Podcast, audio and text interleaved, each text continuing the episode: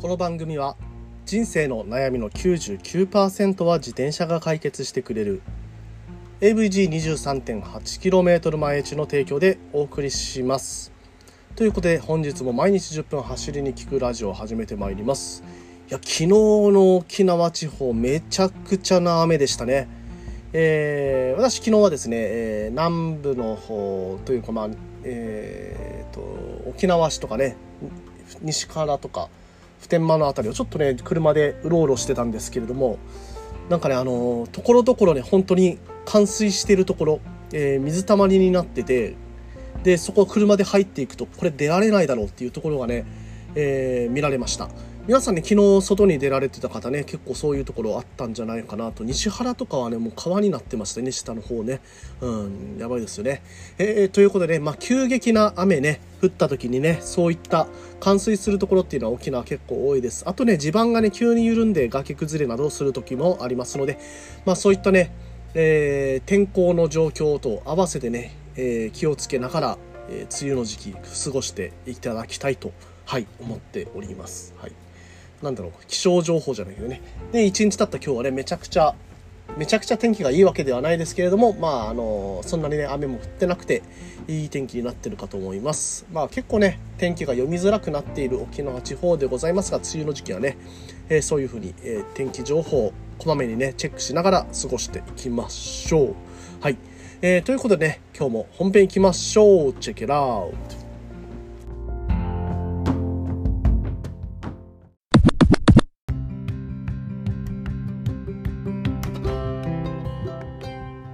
めましておはようございます。森健でございます。沖縄で自転車ツアーのツアーガイドですとか自転車サークルの運営 AT ツアーのコーディネーターイベントの制作あとツールド沖縄のサイクリングのディレクターとして活動しております。ということでですね本日も毎日10分走りに聞くラジオ本編と参ります。はい。えー、今日はね何の話をしようかなというところなんですけれども、まあ、自転車、まあ、ロードバイクに乗る初心者の方に向けた放送をね一応心がけておりますので、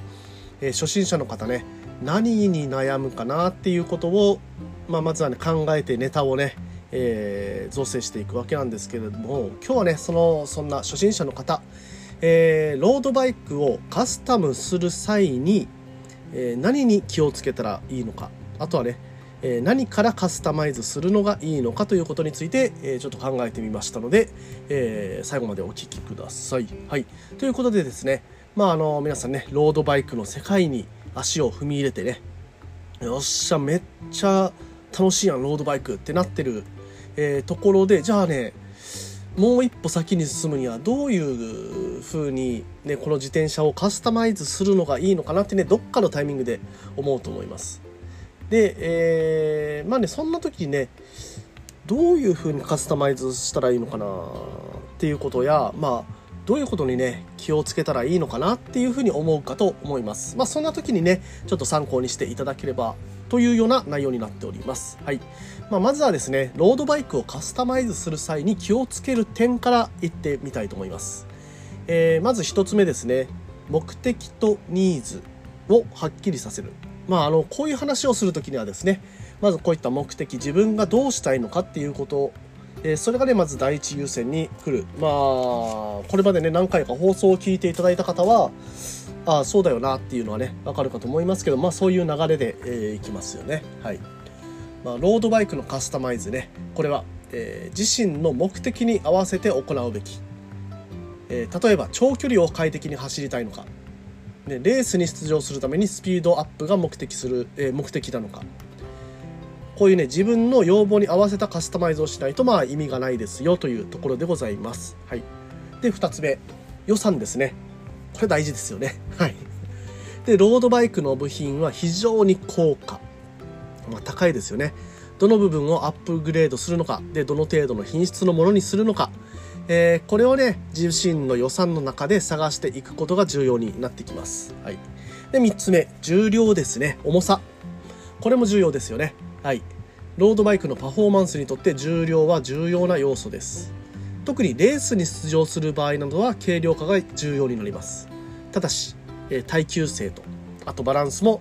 えー、あの必要ですと。まあ、軽くなればなるほどね耐久性っていうのは落ちる傾向にありますのでやっぱりそこも加味して、え、どれぐらいの重量にするのか、えー、そこを考えるのがいいかと思います。えー、4つ互換4つ目互換性ですね互換性。まあ、全ての部品が全てのバイクと互換性があるわけではありませんと。まあ、同じねブレーキシューでもこのブレーキシューは、えー、このパーツには合います合いませんとかねはいありますよねまあ一番分かりやすいのはギアですよねギアがね6速あ6速がないかえ後ろのギアがね8速のものとね11速のものとね12速のものとね、えー、いろいろあったりしますので、まあ、それがね影違いがあると、えー、高い部品をいくら買っても自分のロードバイクにつけられないというふうになってしまいますのでお気をつけください。で5つ目ね専門知識自身でカスタマイズを行う場合は専門知識が必要になります。間違った取り付け方をするとパフォーマンスに悪影響を及ぼすだけではなく事故につながる可能性もあります、まあ、間違った取り付け方ねいくらカスタマイズをしたからといって速くなるわけではなく、えー、そういうね間違った取り付け方をすることによって逆にね遅くなったりしますのでね、まあ、必要な場合は専門家に話を聞く必要があるでしょうと、はい、いうところです。で最後6つ目メンテナンスね、えー、いくら高価な部品、えー、高価な部品をねつけたとしてもそれが長持ちするかどうかっていうのはあなたのメンテナンスの腕、まあ、メンテナンスをするかどうか次第ですと、えー、そういったことにね気をつけてカスタマイズをしていっていただければと思っております。はい。まあ、ここまでね、えー、ちょっとカスタマイズにおける注意点ですね。えー、まず1つ目が目的とニーズをはっきりさせる。2つ目予算。3つ目重量。4つ目互換性。で、5つ目専門知識。で、最後にメンテナンスをちゃんとしましょうと。えー、こういうことを言ってまいりましたが、まあ、これをね念頭に置いてまああのこれはね初心者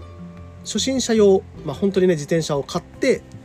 でこれからね、えー、いろいろまあいろんなところに出かけたいなってサイクリングしたいなって思ってるサイクリストねサイクリストの方には何からカスタマイズするのをお勧めするかという話をしていきたいと思っております。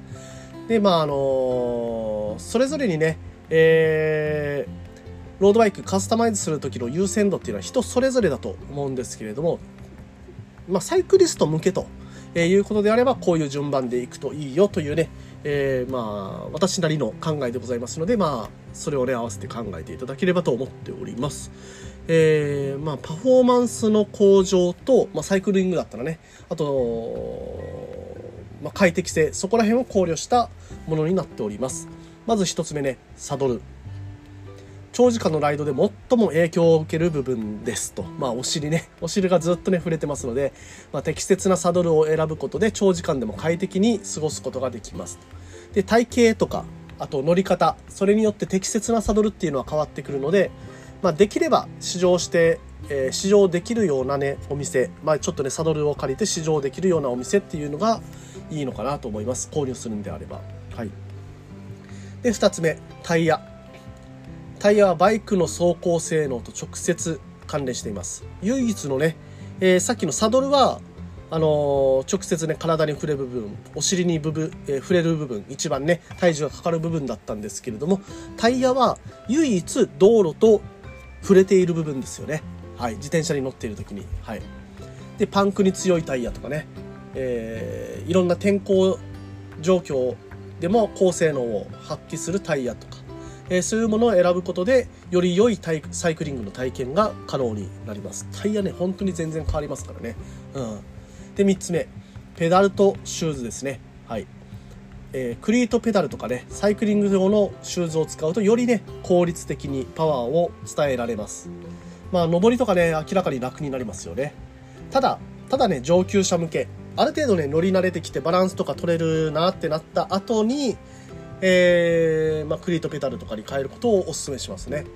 まあ、初心者の方はね、フラットペダル、またはね、あの、クリップペダルとかね、えー、そういうクリップをつけるとかね、そこら辺から始めるといいのかなと思っています。はい。で、4つ目、えー、4つ目に、え、おすすめなのはハンドルバーとグリップですね。はい。まあ、長時間のライドでね、さっきね、まあ、あの、お尻に触れる部分、で、道路と触れている部分、で、次は、手がね手と腕が、まあ、負担もかかりますので手と腕に負担がかかるそれを軽減するためにハンドルバーとかグリップねそこら辺を選ぶことがおすすめでございます。まあ、よりね快適なライドが可能になりますよと、まあ、グリップ力がねあまりにも少ないハンドル、まあ、例えば雨で雨とか汗ですぐに滑ってしまうようなグリップだと危険もはらみますのでやっぱりそこら辺がね必要かなと思います。で5つ目ギア。ね。えー、山岳地帯でのライディングを考えている場合ギア比を調整することでより楽に、えー、途半することができますと、まあ、スプロケットをね変えることでこのギア比っていうのを変えることができますが気をつけないといけないのがさっきの、ね、言った互換性ですね、えー、それが、え、例えば7速にしか対応してないような、え、ディレイラーであるとあの対応できませんと、まあ、ホイールも一緒ですよね。ちゃんとその変速機と対応したディレイラーの、まあ、変速機と対応したギアを選ぶべきでございますと、まあ、もしくはねもう変速機自体を変えてしまうという手もありますよねはいで6つ目アクセサリーですねえー、ライト、ベル、ボトルゲージ、パンク修理キットなどね、長時間のライドや緊急時に必要なアクセサリーも考えてみましょうと。これはね、まあ、あの必要に応じて徐々に、えー、揃えていくところかと思います。まあ、ライトとかね、最低限の明かりのものをつけといて、後からね、いいものに変えていくっていう手もありますよね。はい。で、えー、最後、7番目、ウェアですね。はい。快適なライディングをするためには、まあ、適切なウェアも重要ですと。パッド入りのショートパンツ通気性のいいジャージなどが、まあ、おすすめですということでね、まあ、これでね快適にね乗る準備っていうのを徐々に整えていけるかなというふうに思っております、まあ、カスタマイズはですね一度に全て行うのではなくて徐々に行っていって自分にね一番最適なものは何か途中で変わると思うんですよね乗っていったら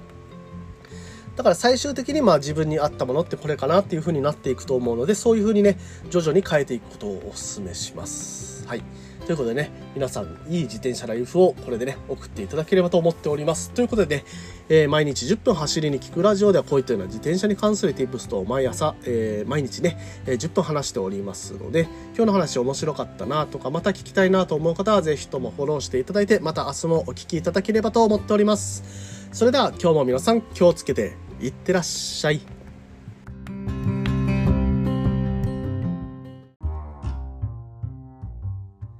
毎日10分走りに聞くラジオでは金銭的にサポートしてくださるサポーターを募集しておりますノートノート .com という記事投稿サイトの中で自転車ガイド森健という名前でラジオ放送した内容の文章起こしをしています面白かったなという放送がありましたらその記事の下の方に気に入ったらサポートというバナーがありますのでそこからビールをおごるぐらいの気持ちでサポートいただけますと嬉しいです。これからも続けていくモチベーションになりますので、ぜひサポートお願いします。